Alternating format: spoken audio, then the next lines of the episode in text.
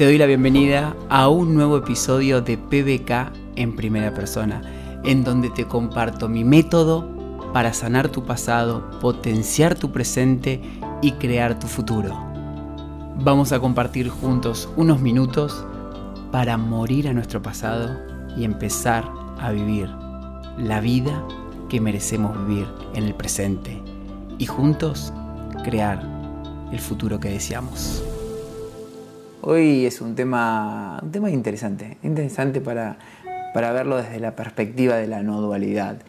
Eh, la idea es darles recursos, herramientas para gestionar el odio de la gente en las redes o eh, en la vida en general, cómo gestionar ese, ese odio de la gente para que no te duela, porque cuando estamos en el mundo de la dualidad, donde creemos que los demás nos lastiman, donde creemos que los demás nos pueden hacer daño, que los demás pueden jodernos la vida, duele. Entonces quiero invitarlos hoy en este vivo a hacer un viaje del dolor al amor, de la dualidad a la no dualidad, del conflicto interno a la paz interna. Eh, para empezar, para empezar, nunca quien te odia tiene una mejor vida que la tuya. Siempre las personas que odian viven una vida miserable, llena de miedo, una vida sin amor. ¿Por qué? Porque si tuviesen una vida extraordinaria, jamás, de los jamases, estarías criticando, odiando, jodiendo a otro. Jamás. Las personas que tienen vidas extraordinarias se ocupan de sí mismas. Antes de gestionar el odio, hay que saber qué es el odio, ¿no? El odio desde la biodescodificación es miedo que no me permito asumir, miedo que está sin asumir en mi conciencia, y para eliminar ese sentimiento de miedo, lo que busco es proyectarlo. Cuando no asumo, lo quiero poner afuera para destruir al que es diferente, al que piensa distinto, al que hace algo diferente, algo que está por fuera de mi conciencia, porque eso que me trae esa persona que me está contando, me puede correr mi personalidad, me puede mover, me puede llevar a verme a través de esa persona cosas que no quiero ver, no quiero ver. Em, esta semana, tuvimos una semana con todo el equipo de recibir muchos mensajes, muchos mensajes de gente dolida, muy dolida, porque salió una entrevista en donde mi entrevistada estaba contando cómo la biodescodificación le hizo bien y la gente que no quiere asumir que tiene el poder para transformar su vida, se siente mal, porque si estás enfermo, si estás teniendo una vida miserable y viene alguien a mostrarte que vos sos el responsable de eso, obvio que te va a doler. Y ahí tenés dos caminos. Uno, elegir el camino del odio, del hater, o el camino del alumno, el camino del aprendiz. A ver, ¿qué hay acá, en este contenido, qué hay en esta información que me puede ayudar en mi vida? Pero para eso hay que tener humildad. Y la persona que tiene una vida miserable probablemente no tenga humildad, por eso tiene una vida miserable. Cuando tenemos humildad, tenemos una vida extraordinaria. Entonces yo lo que les digo a los chicos del equipo es siempre lo mismo. ¿Estás en paz con quien sos? ¿Estás en paz con lo que haces? Sí. Tranquilo, tranquila. Seguí adelante.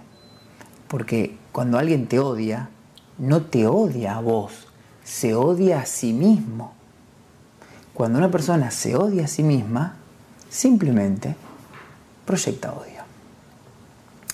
Y las personas que, odian tienen miedo, tienen mucho miedo. Y, el miedo lleva a los seres humanos a hacer cualquier cosa, a hacer eh, las cosas más terribles se hacen desde, desde el miedo. Entonces, nosotros que intentamos amarnos a nosotros mismos, tenemos que compartir el amor con esas personas. No podemos esperar que todo el mundo nos ame, pero sí podemos esperar algún día amar a todo el mundo. Ahí está la gran diferencia. La gran diferencia está en que yo sí puedo amar. Cuando odiamos, no odiamos a otra persona. Es el odio que sentimos por nosotros mismos, pero que no lo asumimos y elegimos ponerlo en otras personas porque piensan diferente o porque me recuerdan algo que yo no quiero ver. El odio, el heiteo, hay mucha gente que se escuda en, no, heiteo porque quiero hacer bien. Jamás la violencia hace bien. No hay posibilidad de que pienses mal de alguien y quieras hacer bien. No hay posibilidad que insultes a alguien y quieras hacer bien. El odio es violencia, criticar, burlarse, insultar, desear el mal a otro ser humano es violencia. Entonces no podés querer proponer la paz, proponer la salud a través de la violencia. Es una locura. Es como los gobiernos que quieren traer paz al mundo a través de la guerra. A través de la guerra hay más violencia, hay más miedo, hay más resentimiento, hay más odio. Jamás la guerra puede ser un medio para la paz. Jamás hatear puede ser un medio para construir. Y las personas que odian se escudan bajo sus propios modelos de la realidad, de los cuales se convencen que son los únicos, que son los reales, y a través de esos modelos de la realidad salen a criticar a otras personas que tienen otros modelos diferentes a ellos, que ninguno es verdad, todos los modelos son sagrados, pero son tus modelos. Y gracias a la vida, gracias a Dios, hay miles y miles y miles de modelos. Pero en el fondo, la persona que odia siempre siente inseguridad de sí misma. El que odia es una persona insegura. El que ama es una persona segura. El que odia es una persona desvalorizada, que tiene sentimientos de insuficiencia, que siente desprecio por su propia vida, y sienten desprecio por su propia vida porque están invirtiendo el tiempo en buscar destruir, en buscar odiar a otra persona en vez de construir algo extraordinario. No te gusta lo que hace el vecino, hace algo mejor que el vecino. Y esto queda como cuando las personas se quejan de sus padres. No, tengo una vida de mierda por mi padre. A ver, ¿qué vida estás creando vos? ¿Qué tipo de padre sos? ¿Qué tipo de ser humano sos? Y ahora se junta como también este, lo que yo llamo el triángulo del hater, ¿no? que es tres componentes. El primer componente es el miedo. El miedo, la incertidumbre que genera esto, la proyección, destruir al otro para que el otro no me exponga. Después se le suma el elemento de lo que ya Freud escribía en 1920, que es el comportamiento, la psicología de las masas. Freud decía que en la psicología de las, en la psicología de las masas expresa Freud que un ser humano cuando está dentro de un grupo se anima a hacer cosas que individualmente no haría. Y para la psicología de las masas, el tercer elemento, que es la virtualidad, las redes, cayó perfecto. ¿Por qué? Porque las redes te dan el anonimato para poder decir y hacer cosas que jamás harías ni dirías si estuvieses solo cara a cara con la persona. Entonces, esos tres elementos que se conjugan hacen que tengamos un mundo de más odio, de más resentimiento que de paz. Y otra cosa que tienen que tener en claro, chicos, es más ruidoso el heiteo que el amor, porque la persona que ama no está todo el día en las redes diciéndote te amo, te amo, te amo, te amo, te amo, te amo, te amo. Está enfocada en amar. En cambio, la persona que se odia a sí misma tiene que estar en las redes odiando a otras personas y haciendo ruido para ver si alguien me reconoce, a ver si nos juntamos cinco o diez a odiar a alguien y ya tenemos un grupo de pertenencia y ya nos sentimos que somos equipos. Vamos a odiar a tal, vamos a odiar al otro. Entonces, para poder manejar, para gestionar el odio de la gente, primero tenés que entender cuál es la base psicológica del odio. Eh, otra cosa importante, que además el hater solamente conoce un recorte de tu vida, una partecita de tu vida, el que, el que sea, tu compañero de trabajo, tu pariente o una expareja que te odia, solo conoce una partecita. Y con esa parte de, que conoce tu vida, le alcanza en su cabecita loca para odiarte en tu vida completa, en toda tu vida. Entonces, como no le gusta una parte tuya, te odia completamente. Ese es el modelo de desvalorización propio. Como hay algo en mi propia vida que no me gusta, pienso que toda mi vida es una cagada. El hater no es malo, el hater es estúpido porque aún no sabe que el amor es más poderoso, aún no se dio cuenta, aún no quiere ver, aún está enfocado en que cree que va a ganar algo odiando. Nunca se gana nada a través del odio, a través de la lucha. Y hay que entender que cuando estamos en creo que todos pasamos por una etapa en donde nos, nos quedamos odiando a alguien. Y yo siempre digo que mi parte de que era un adolescente rebelde, que odiaba el sistema, lo que sea, es porque yo era un vago. Yo estaba todo el tiempo enfocándome en lo que hacían los demás en vez de yo ocupándome de hacer algo por mí. Yo estaba desperdiciando, despreciando mi propia vida, marcando los errores de los demás en vez de yo estar encontrando mis virtudes, mis talentos, mis dones. Si una persona estuviese haciendo algo mejor en el mundo de lo que estás haciendo vos, no gastaría tiempo odiándote. Quédate tranquila, quédate tranquilo. Y a muchos de ustedes que están empezando con la biodescodificación, les pasa quizás que un amigo, que un familiar, quizás todavía en las redes, pero cualquier persona del entorno cercano empieza a hablar mal de vos porque haces biodescodificación y no sos psicólogo o haces biodescodificación. ¿Y qué te crees? Que ahora sos coach porque haces biodescodificación. No hago biodescodificación. Claro, es algo novedoso, es algo nuevo. Ustedes saben que si hubiesen existido las redes sociales en la época de Freud, de Jung, hubiesen sido los más odiados del planeta. Qué bueno que no hubo redes sociales, así pudieron trabajar tranquilos y no se tenían que distraer con nada. Entonces, siempre que hagas algo novedoso, que, innoves, Innove se dice, creo que sí, no sé. Eh, vas a ser odiado. Y como decía un amigo mío, ni a Jesús lo querían todas las personas. Por lo tanto, no busques que te quieran, empezá a amar. Y sabe que aquel que te está odiando no más tiene miedo, no es contra vos, nunca es contra vos no es contra lo que haces, es con lo que siente internamente y tiene la necesidad psicológica de ponerlo afuera y además ganar un grupo de pertenencia para sentir un poco de amor. Así que tranquilo, si te están odiando, si te están hateando, no te preocupes. Te aseguro que esas personas tienen vida más chicas que las tuyas y esas personas, por lo general, son agujeros negros emocionales, así que ni te interesaría tenerlos de conocidos, de amigos o de lo que sea. Te consumen la energía. Por lo tanto, relax, foco en vos y simplemente es algo natural. Yo alguna vez leí, creo que era la autora de, no me acuerdo el nombre, perdón, la autora de Harry Potter que decía que para que algunos te amen, otros te tienen que odiar. Claro, pero tiene sentido, porque en la dualidad, cuando traigo algo nuevo, hay un grupo que le gusta y hay un grupo que no le gusta. Entonces, ¿cómo gestionar el odio? Siendo más grande que el odio. ¿Qué es más grande que el odio? El amor, siendo el amor.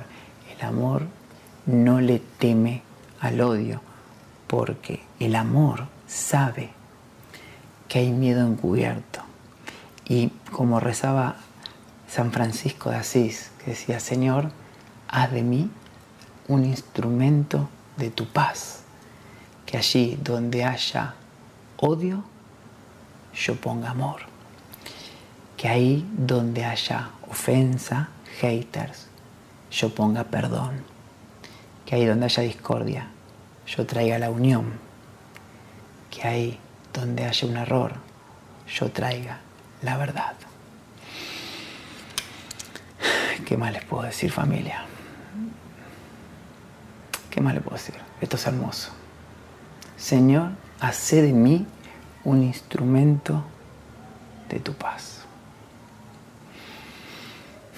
Y es fundamental para gestionar el odio, que no te duela, saber quién sos. Estar en coherencia con, con lo que haces, con lo que decís. Cuando creas ese, ese campo a tu alrededor de coherencia, el odio simplemente pasa de largo y te, te transparente. No, no hay lucha interna, no hay sufrimiento, eh, no hay angustia. Y si vienen las dudas, porque puede ser que vengan las dudas y te, te recuerde el miedo y te confundas en la dualidad, a las pocas horas el amor lo disuelve, porque observas cuál es el miedo que hay. Ah, es un miedo efímero. Entonces el amor rápidamente va a disolver ese miedo. Claro, si no sabes quién sos y si no, no estás en paz con lo que haces, probablemente el hateo te duela, pero no porque te hateen, sino porque te trae incertidumbre en quién sos y en qué haces. Lo que te duele es la incertidumbre, la inseguridad es cuando alguien te insulta y vos le crees, eso es lo que te duele, que vos le crees. Yo cuando, cuando hay alguna, alguna etapa, siempre hay etapas, de, sobre todo cuando subimos videos de, sesiones y de síntomas.